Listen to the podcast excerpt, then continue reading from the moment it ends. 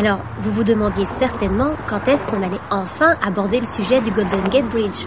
Eh bien voilà, c'est maintenant.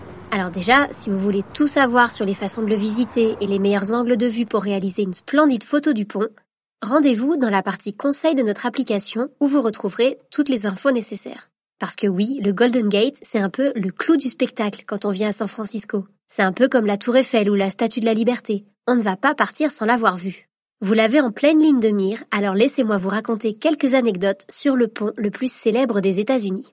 Déjà, sachez que même s'il s'appelle le Golden Gate, il n'est pas doré. Son nom vient du surnom donné au détroit par John Fremont, qui lui trouvait une ressemblance avec celui d'Istanbul, qui était alors nommé Chrysoceras, qui signifie la corne d'or.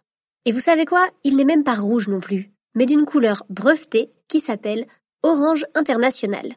Et si vous voulez peindre votre maison, votre voiture ou n'importe quoi de cette couleur, vous pouvez aller sur le site du pont et télécharger gratuitement la formule de la couleur et la porter à votre magasin de peinture. À la base, le pont aurait dû être peint en rayures jaunes et noires, comme un frelon, pour une visibilité parfaite dans la brume. Mais lors de la construction, le pont est recouvert d'une couche de plomb rouge anti-rouille.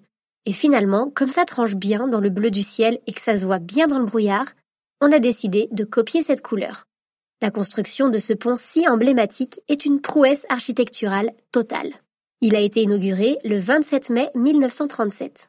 Pour ceux qui aiment les chiffres, il fait 1230 mètres de long, ses deux piliers culminent à 230 mètres de haut, et il a fallu 123 750 km de câbles, ce qui, mis bout à bout, ferait trois fois le tour de la Terre. La construction a coûté une fortune et a duré quatre ans, mené par le meilleur ingénieur de pont du moment, Joseph Strauss.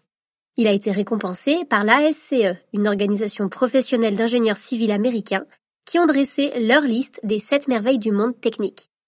Le pont entre donc dans la liste au même titre que l'Empire State Building, le tunnel sous la Manche ou le canal de Panama, pour leurs performances techniques et humaines mises en œuvre. En plus, la construction a été hyper bien menée.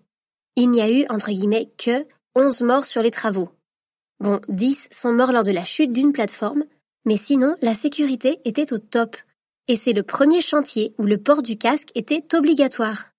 L'ingénieur en chef avait même fait installer un filet sous le pont, sauvant ainsi 19 vies. Filet qui est à nouveau installé en 2014 car le pont du Golden Gate a malheureusement la réputation d'être le lieu de prédilection des suicides. Tristement surnommé le pont de la mort, il est le monument où l'on se suicide le plus dans le monde. 1600 personnes se sont jetées dans les eaux froides de la baie 67 mètres plus bas. C'est pour cette raison que plusieurs téléphones publics sont installés sur le pont. Ils sont reliés à des centres d'appel où des conseillers spécialisés anti-suicide sont à l'écoute. Sur une note plus gaie, sachez que trois enfants sont également nés sur le Golden Gate, tous des garçons. Je vous laisse avec cette citation d'Isaac Newton qui dit que les hommes construisent trop de murs et pas assez de ponts.